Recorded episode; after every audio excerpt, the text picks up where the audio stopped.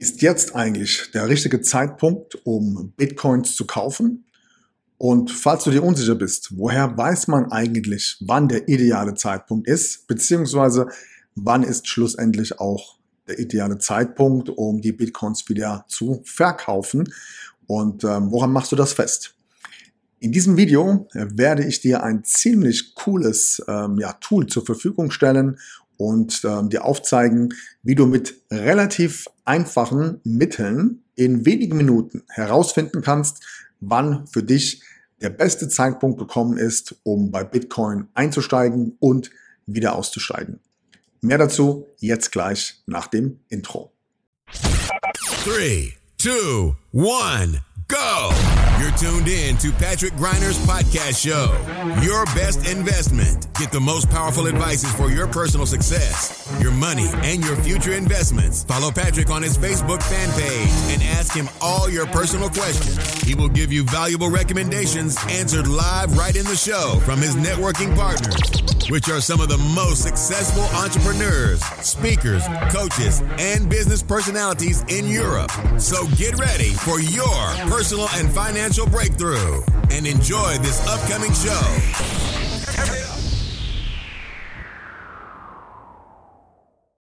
Hallo und herzlich willkommen in meinem Podcast beziehungsweise hier auf YouTube in meiner Show Deine beste Investition.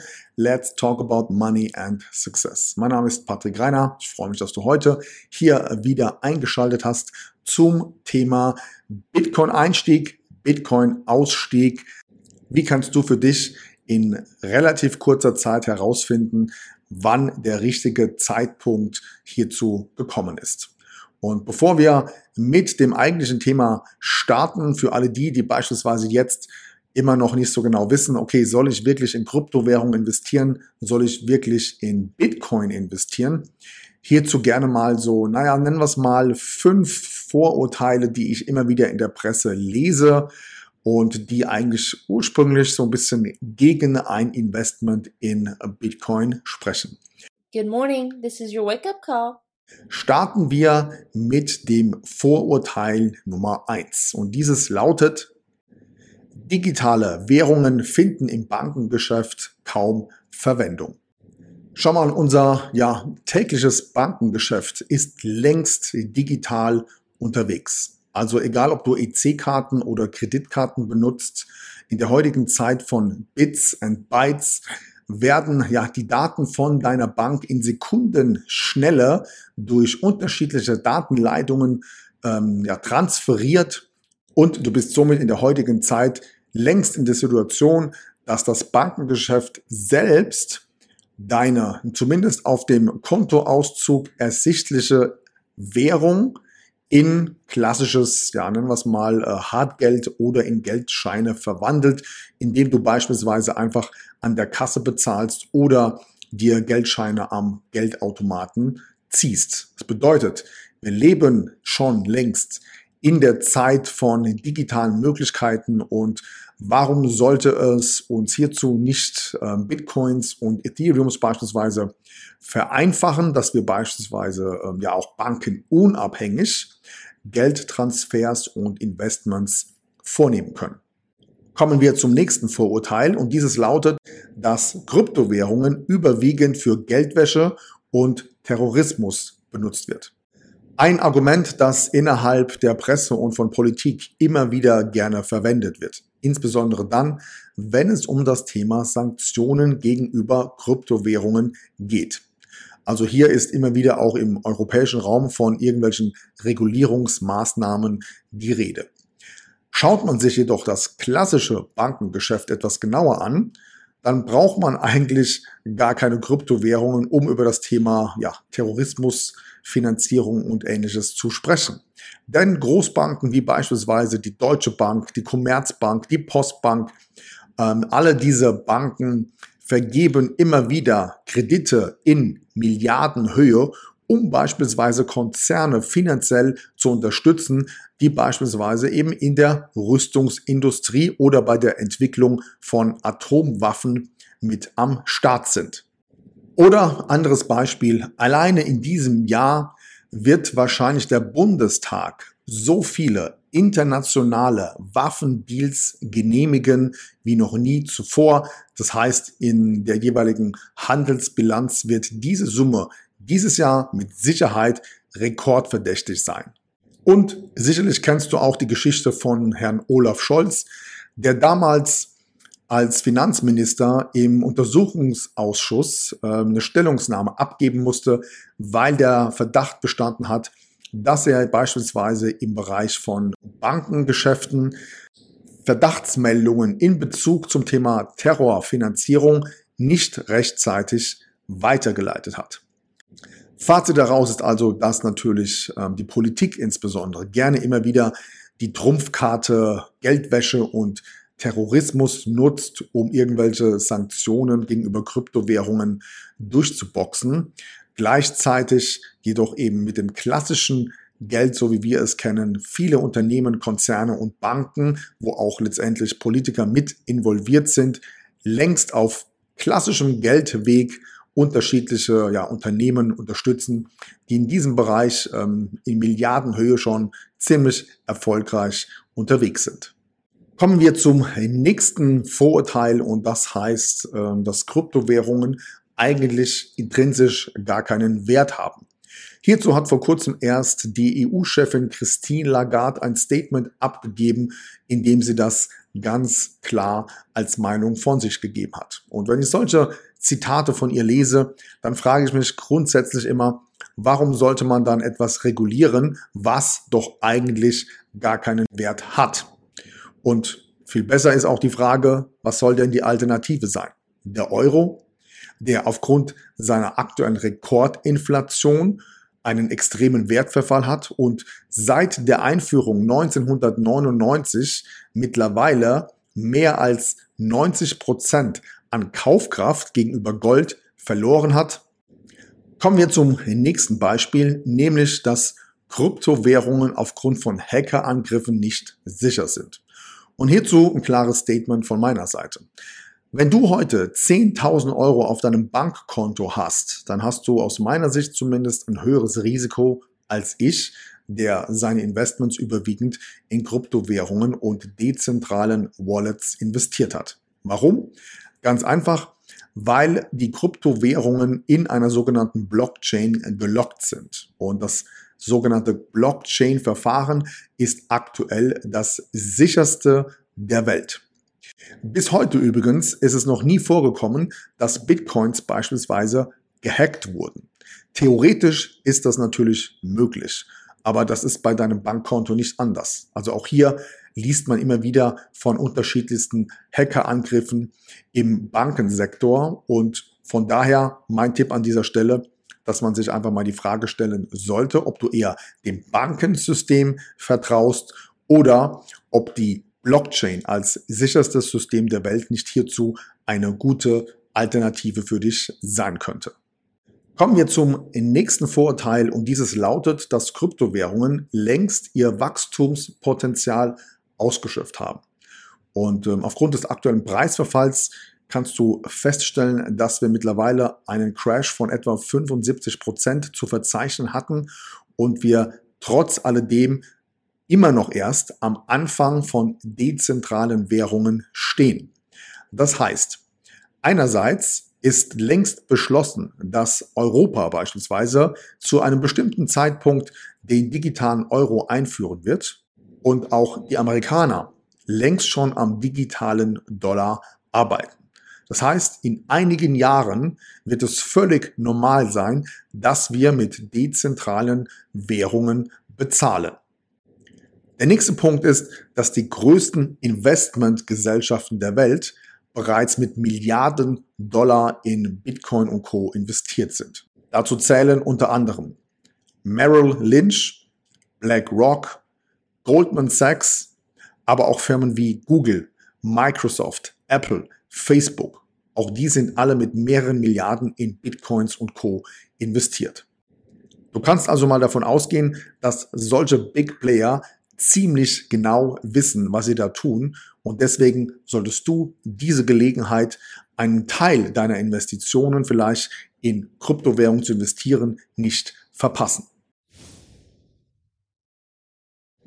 Übrigens, für alle die, die sich aktuell sowieso die Frage stellen, wie kann ich in Zeiten wie diesen mit Negativzinsen und Rekordinflation mein Geld vor dem Bankensystem schützen und gleichzeitig sowohl bei steigenden als auch bei fallenden Kursen deutlich zweistellige Renditen sowie einen vollautomatisierten monatlichen Cashflow generieren, die können gerne mal hier auf den folgenden Link klicken und sich für unseren exklusiven gratis Online-Workshop anmelden.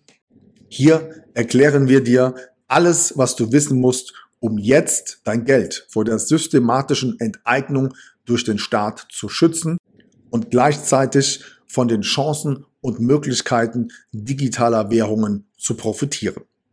Kommen wir zum nächsten Thema und hier geht es darum, dass ich immer wieder das Feedback bekomme, dass beispielsweise Krypto-Investoren Schwierigkeiten haben, über ihre jeweilige Bank in Kryptowährungen überhaupt zu investieren. Teilweise werden solche Transaktionen von der Bank entweder nicht durchgeführt oder vom Prinzip her abgelehnt. Erst vor kurzem habe ich in den AGBs einer Bank gelesen, dass hier schwarz auf weiß drinsteht, dass die Bank keinerlei Investitionen auf Krypto-Plattformen duldet und dementsprechend auch solche Transaktionen nicht genehmigt werden. Mein Tipp an dieser Stelle, wenn deine Bank dazugehört, dann solltest du dir Gedanken machen, ob du hier noch bei der richtigen Bank bist. Und an dieser Stelle möchte ich dir gerne jetzt mal zwei Banken empfehlen, bei denen du auf jeden Fall keinerlei Probleme haben wirst, in beispielsweise Kryptowährungen wie Bitcoin und Ethereum zu investieren. So, schauen wir uns hier mal die Fidor Bank an und der Vorteil bei dieser Bank ist, du kannst die einerseits als Privatperson nutzen, aber natürlich auch als Geschäftskonto. Das heißt, für alle selbstständigen Unternehmer lohnt es sich jetzt hier einfach mal reinzuschauen und dir mal anzuschauen, welche Möglichkeiten dir dieses Geschäftskonto bietet. Und für alle Privatpersonen, wie gerade eben schon mal erklärt, kannst du natürlich auch im Investmentbereich beispielsweise hier ziemlich einfach Kryptowährungen kaufen, direkt auch über die Bank. Die haben eine eigene App-Funktion speziell für diesen Bereich und deswegen mein Tipp an der Stelle, es lohnt sich auf jeden Fall hier mal reinzuschauen, insbesondere weil in Bezug zum Thema Kryptowährungen auch hier ziemlich coole FAQs mit am Start sind. In diesem Sinne, schaut da auf jeden Fall gerne mal vorbei. Meine zweite Empfehlung lautet die Revolut Bank. Den Link findest du hier oben unter revolut.com und hier hast du quasi eine All-in-One-Lösung.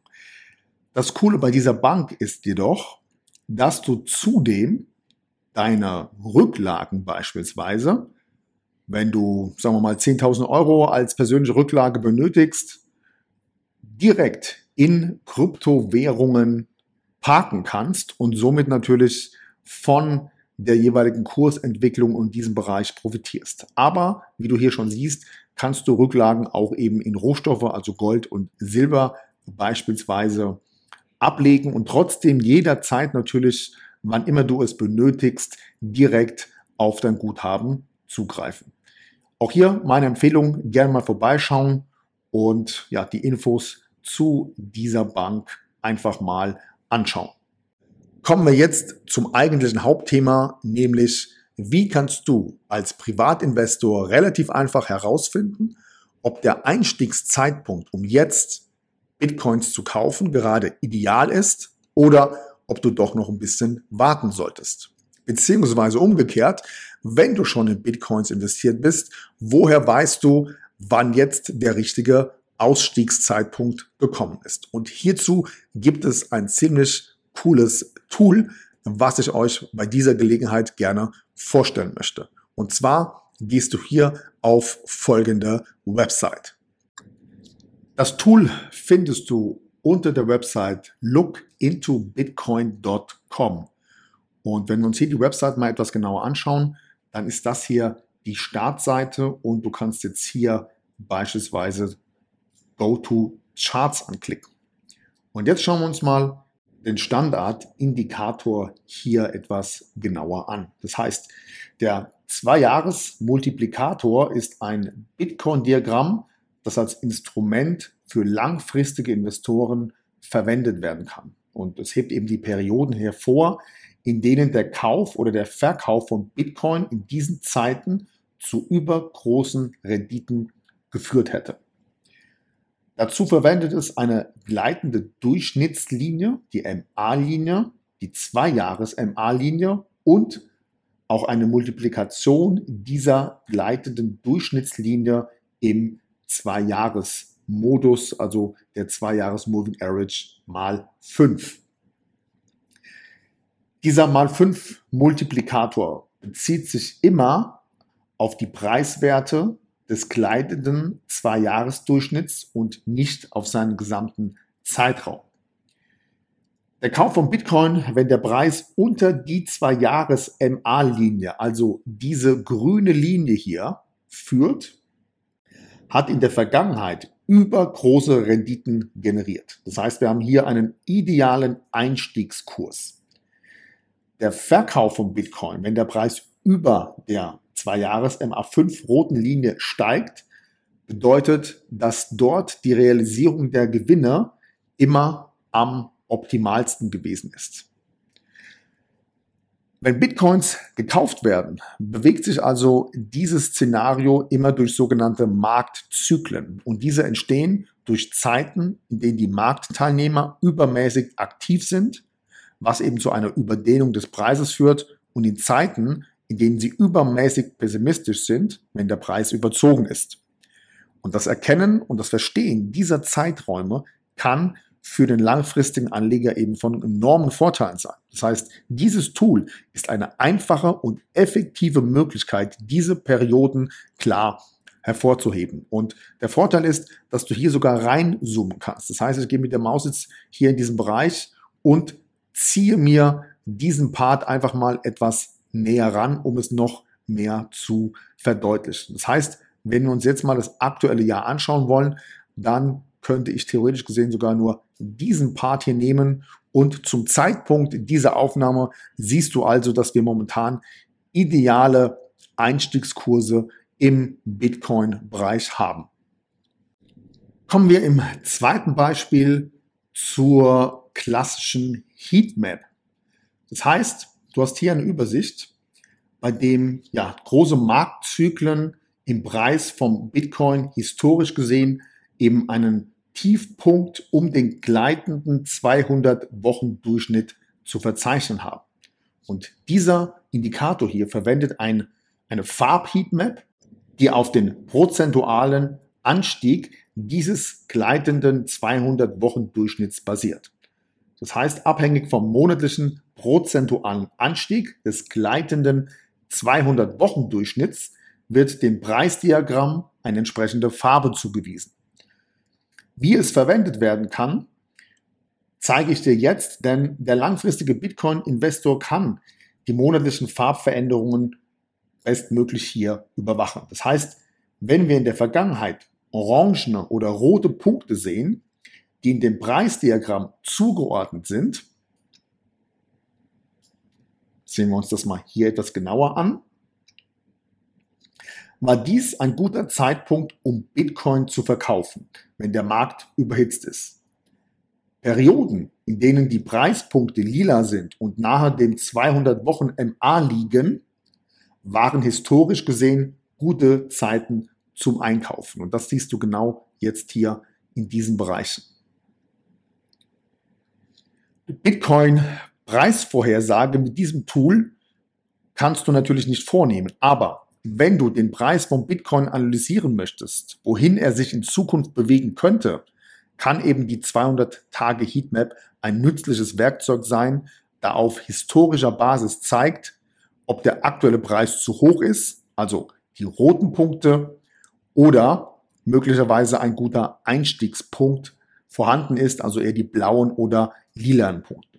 Und dies kann dann der Fall sein, wenn die Punkte eben auf diesen Diagramm sich jetzt für einen längeren Zeitraum genau in dieser Farbkonstellation bewegen.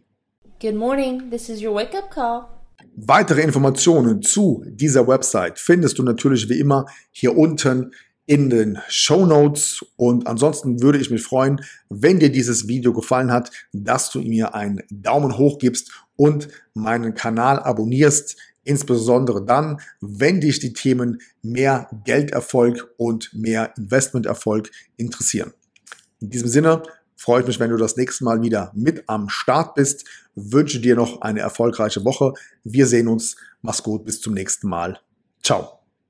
In diesem Sinne, das soll es von meiner Seite heute gewesen sein. Wenn dir dieses Video gefallen hat, dann gib mir gerne einen Daumen hoch, abonniere meinen Kanal und dann freue ich mich, wenn du das nächste Mal wieder mit am Start bist. In diesem Sinne, fette Renditen, mach's gut, bis bald. Ciao.